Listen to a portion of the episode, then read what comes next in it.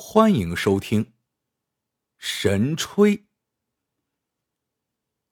那是一九五零年冬天，安州城刚刚解放不久，人民解放军六十军陈师长正在地图前研究下一步追剿土匪的方案。突然听得一阵唢呐声响，他侧耳听了一阵，不由笑了起来。警卫员问：“首长。”您笑什么呀？陈师长说：“这吹唢呐的有两个人，其中一个技艺很高，另外一个就算再练上个十年也不是对手啊。在民间有很多唢呐高手，他们吹的唢呐本身就是一部戏，你要用心听，就能听出个道道来。”说到这里，陈师长手一指，说道：“你听听，那个唢呐手已经败下阵来了。”警卫员一听，果然只听见一支唢呐在吹了。陈师长点燃一支烟，仔细聆听了一阵唢呐声，眉头慢慢的皱起来，最后将烟蒂在鞋底上掐了。神色肃穆的说：“这唢呐声里好像有冤屈，走，跟我听唢呐去。”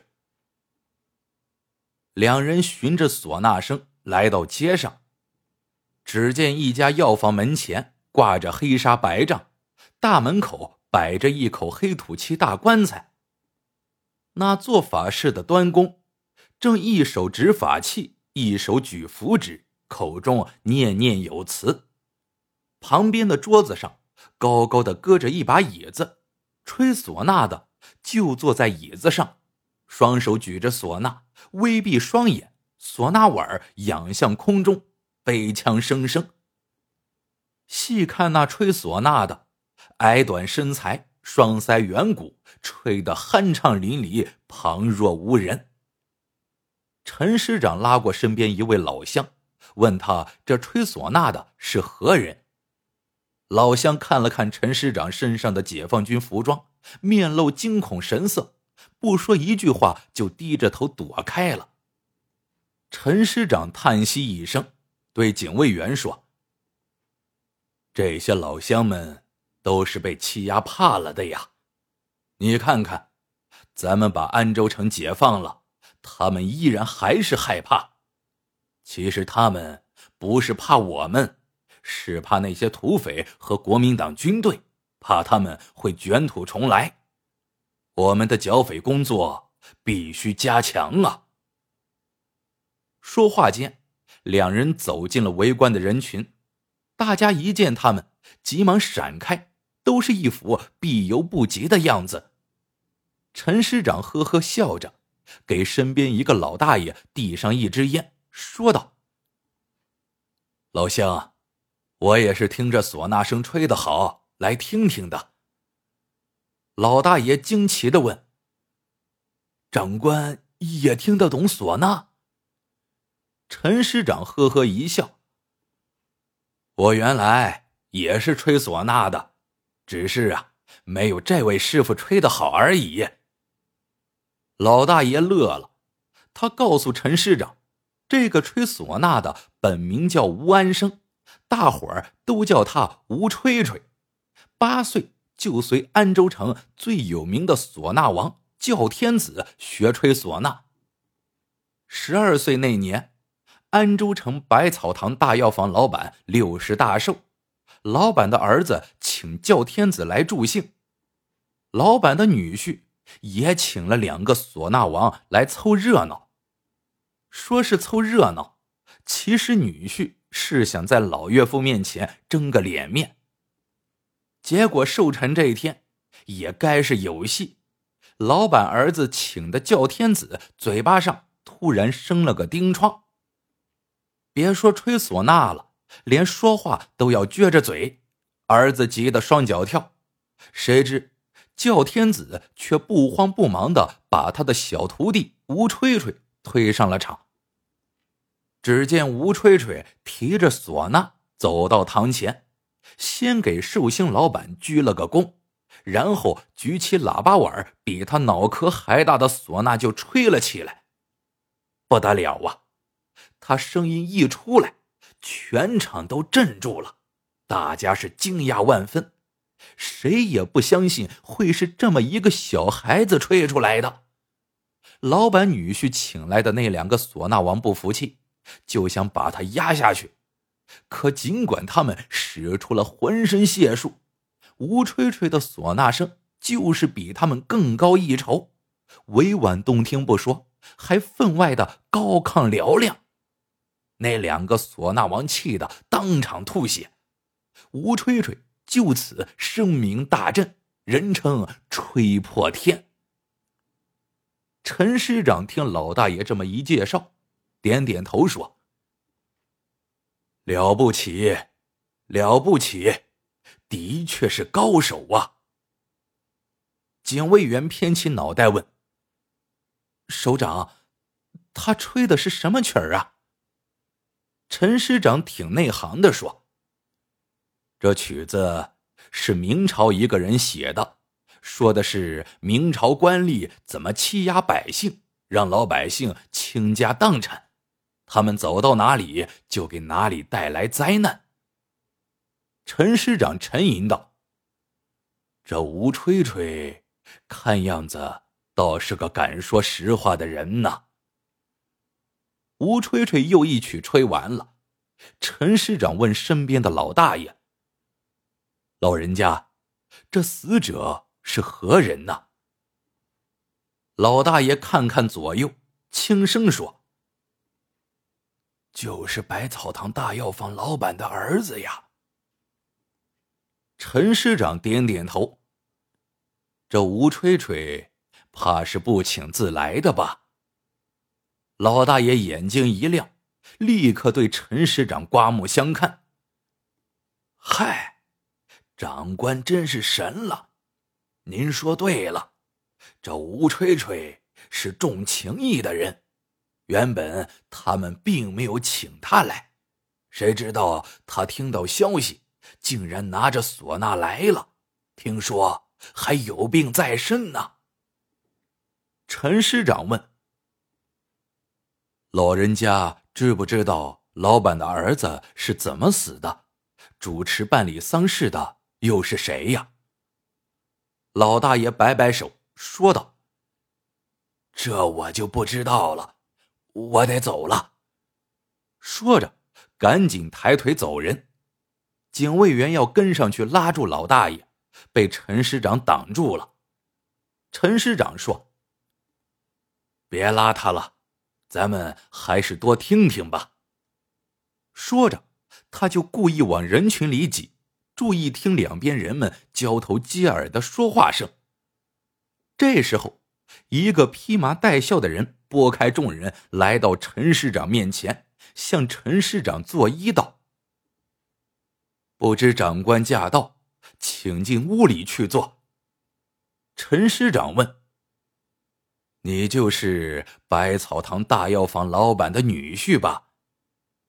这人点点头，自我介绍说：“他姓米，叫米家玉。”米家玉悲切的对陈师长说。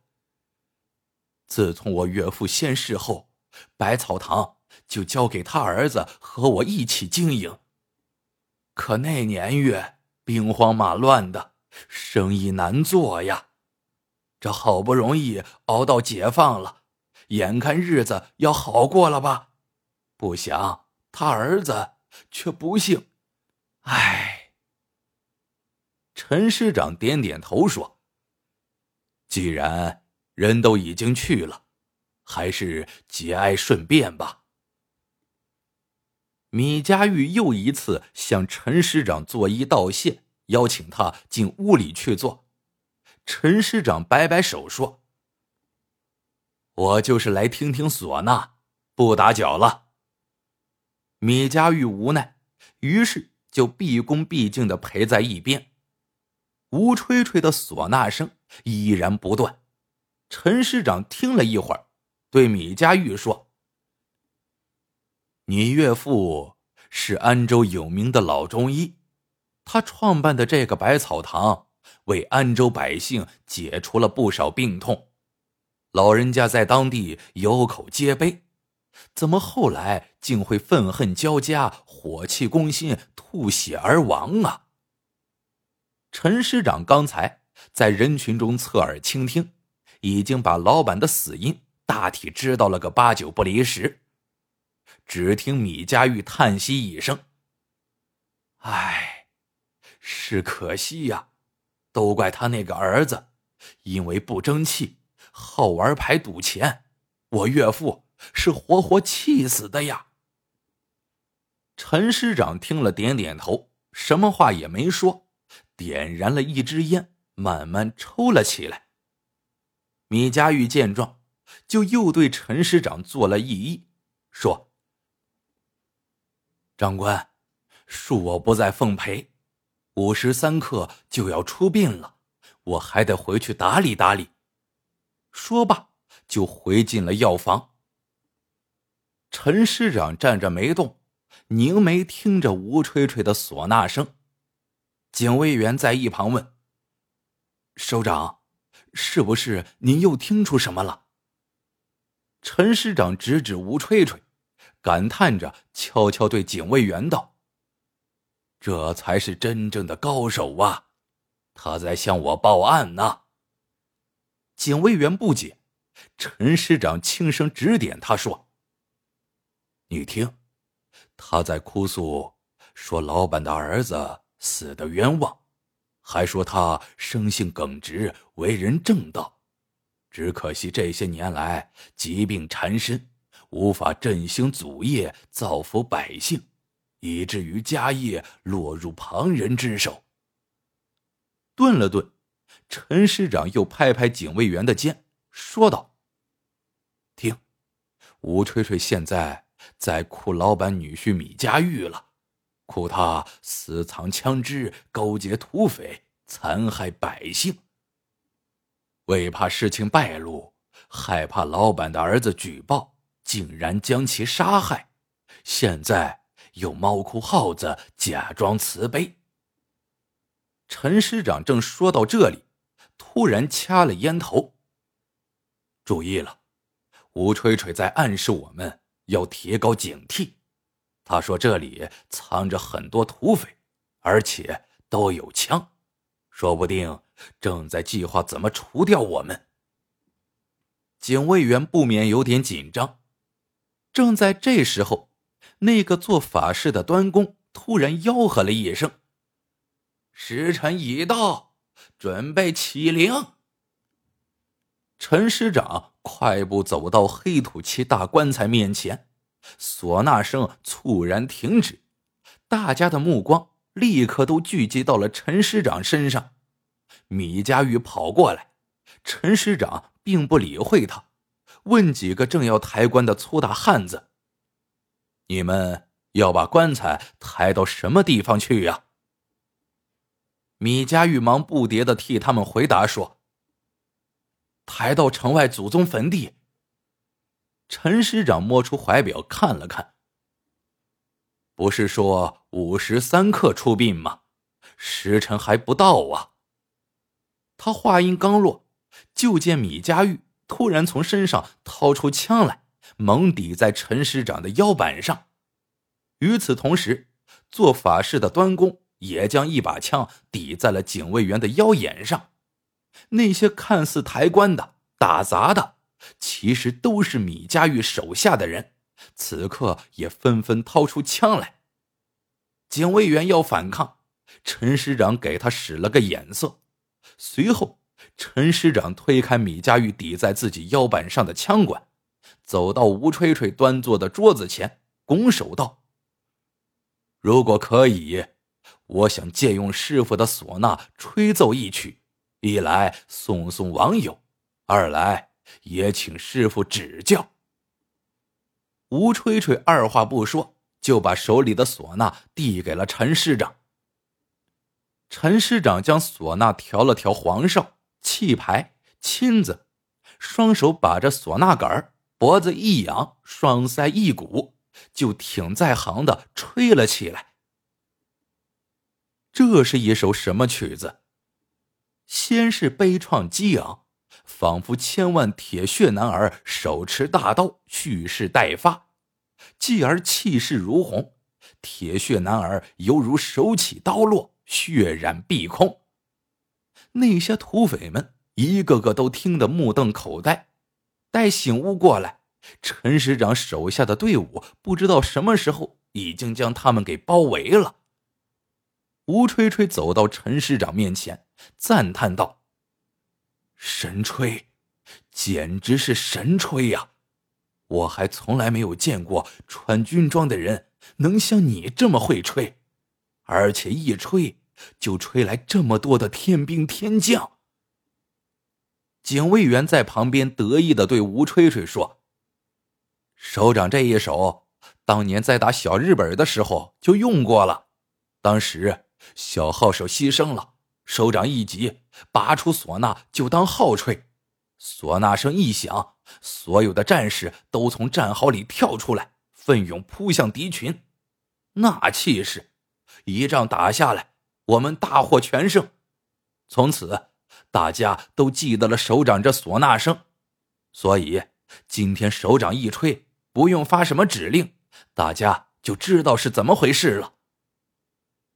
陈师长呵呵笑着，一步上前，紧紧握住吴吹吹的手，说道：“要说神吹，师傅你才是真正的神吹呀！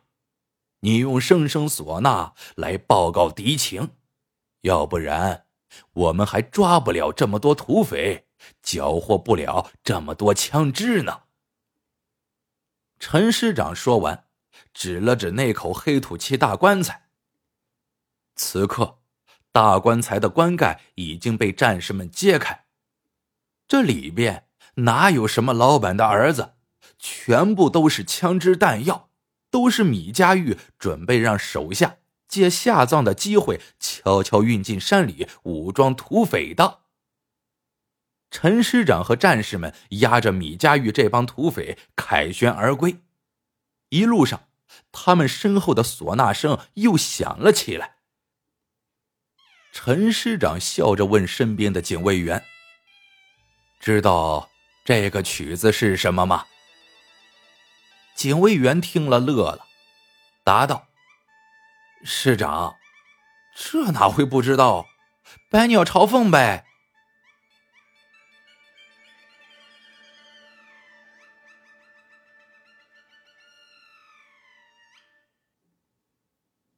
故事到这里就结束了。喜欢的朋友们，记得点赞、评论、收藏。感谢您的收听，我们下个故事见。